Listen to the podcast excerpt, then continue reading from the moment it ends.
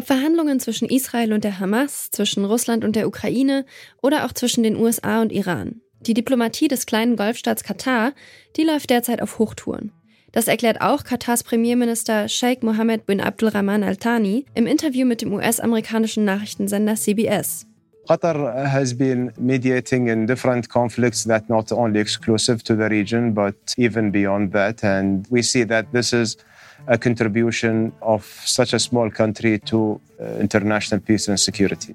Ein kleines Land also, das nach eigener Aussage zum Frieden und zur Sicherheit in der Welt beitragen möchte. Wie gelingt Katar diese Rolle und welche Interessen stecken dahinter? Das ist heute unser Thema. Ich bin Joanna Voss. Hi.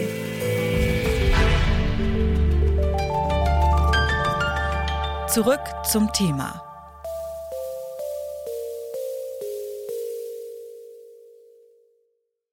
Es ist viel diskutiert worden in den vergangenen Wochen bei den Verhandlungen über die Freilassung israelischer Geiseln durch die Hamas. Wie können die Menschen sicher zurückkehren? Wer garantiert den Austausch mit palästinensischen Gefangenen aus israelischen Gefängnissen? Und wie können zwei Seiten, die im Krieg stehen, überhaupt miteinander reden? Dass bisher tatsächlich mehr als 100 Geiseln freigelassen wurden, das hat viel mit den Bemühungen von Katar zu tun. Denn Katar hat zwischen den Kriegsparteien vermittelt.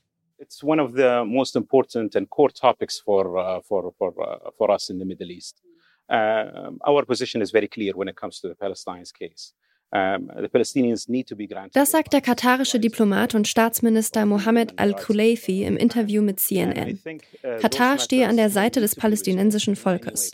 Der Nahostkonflikt sei eines der wichtigsten Themen für die Region und Katar wolle helfen, uh, auch um den Nahen und Mittleren Osten langfristig uh, friedlicher und damit stabiler zu machen and, and move to the other cases as well.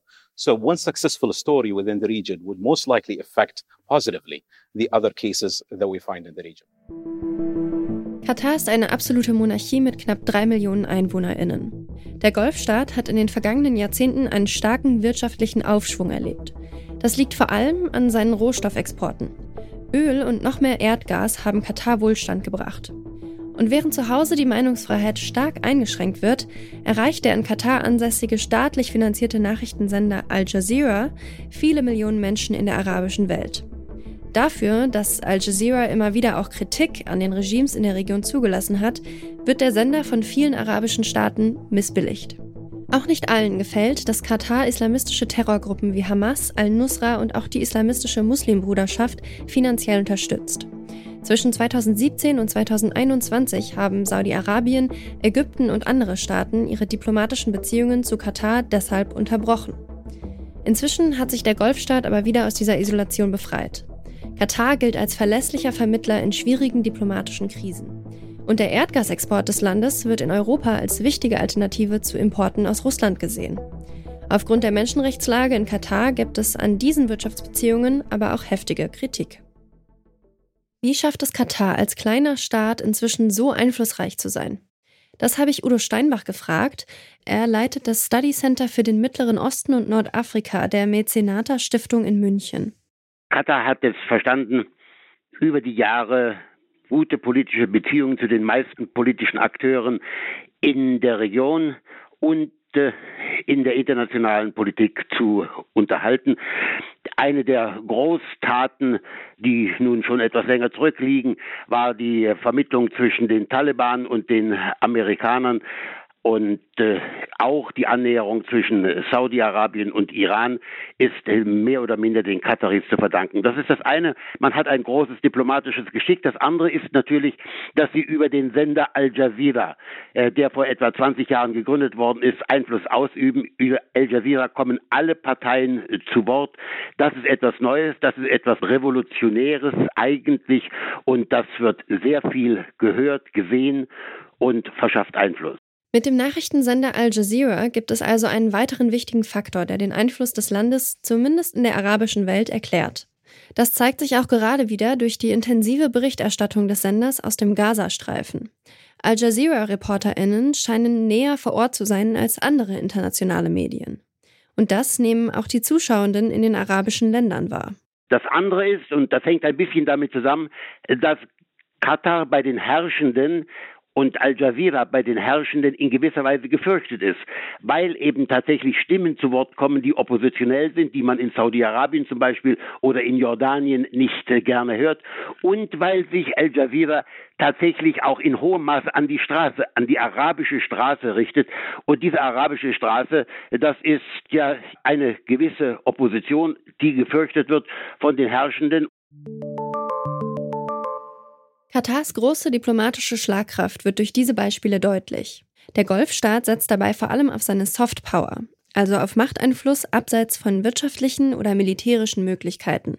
Doch was bewegt das Regime in Doha dazu, sich so stark auf dem internationalen Parkett zu positionieren? Udo Steinbach geht davon aus, dass Katar so auch seinen fehlenden militärischen Einfluss ausgleichen will.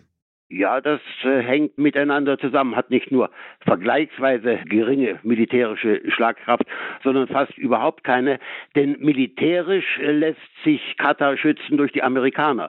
Die Amerikaner haben dort mit einer Luftwaffenbasis eine erhebliche Präsenz und jeder militärische Übergriff, zum Beispiel von Saudi-Arabien oder von Iran, würde direkt eine Provokation der USA bedeuten. Insofern können sich die Kataris tatsächlich auf die Diplomatie beschränken, was sie eben mit großem Eifer, mit großem Engagement und wie man jetzt sieht, auch mit großem Erfolg tun. Stellt sich trotzdem die Frage, welches Ziel verfolgt Katar mit dieser offensiven Außenpolitik und dem starken Fokus auf Softpower und Diplomatie? Nun, es hat erstens äh, Stabilität. An Katar vergreift man sich äh, eben nicht. Äh, man hat ein internationales Ansehen. Denken Sie an die Vereinigten Staaten, die in Katar mit den Taliban äh, verhandelt haben. Also das Gewicht Katars ist groß.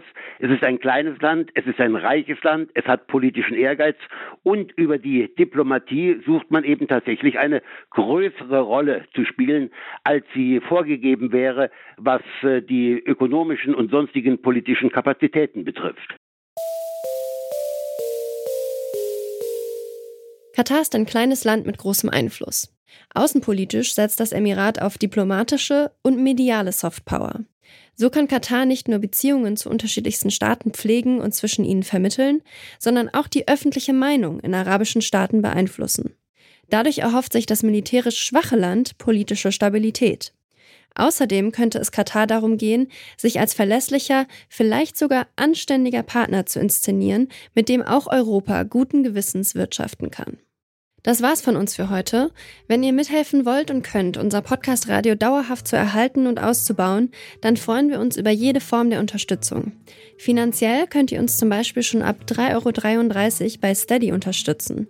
Auf detektor.fm slash danke findet ihr einen Überblick über alle Möglichkeiten. Im Voraus schon mal vielen Dank. An der heutigen Folge mitgearbeitet haben Bruno Richter, Naomi Ersal und Lars Feyen. Produziert hat sie Florian Drexler und ich bin Johanna Voss. Macht's gut! Zurück zum Thema vom Podcast Radio Detektor FM.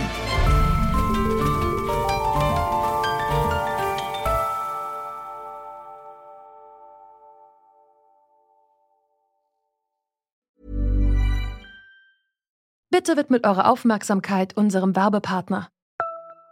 Die Suche nach geeigneten Mitarbeitenden kann viel Zeit in Anspruch nehmen, muss sie aber nicht unbedingt, denn man kann sich helfen lassen. Zum Beispiel mit den Premium-Stellenanzeigen von Indeed, denn damit wird eure Stellenanzeige in der Suche sichtbarer und Bewerberinnen und Bewerber werden schneller auf euch aufmerksam. Indeed schenkt euch jetzt 75 Euro Startguthaben für eure Premium-Stellenanzeigen. Klickt dazu auf den Link in den Show Notes. Es gelten die AGB.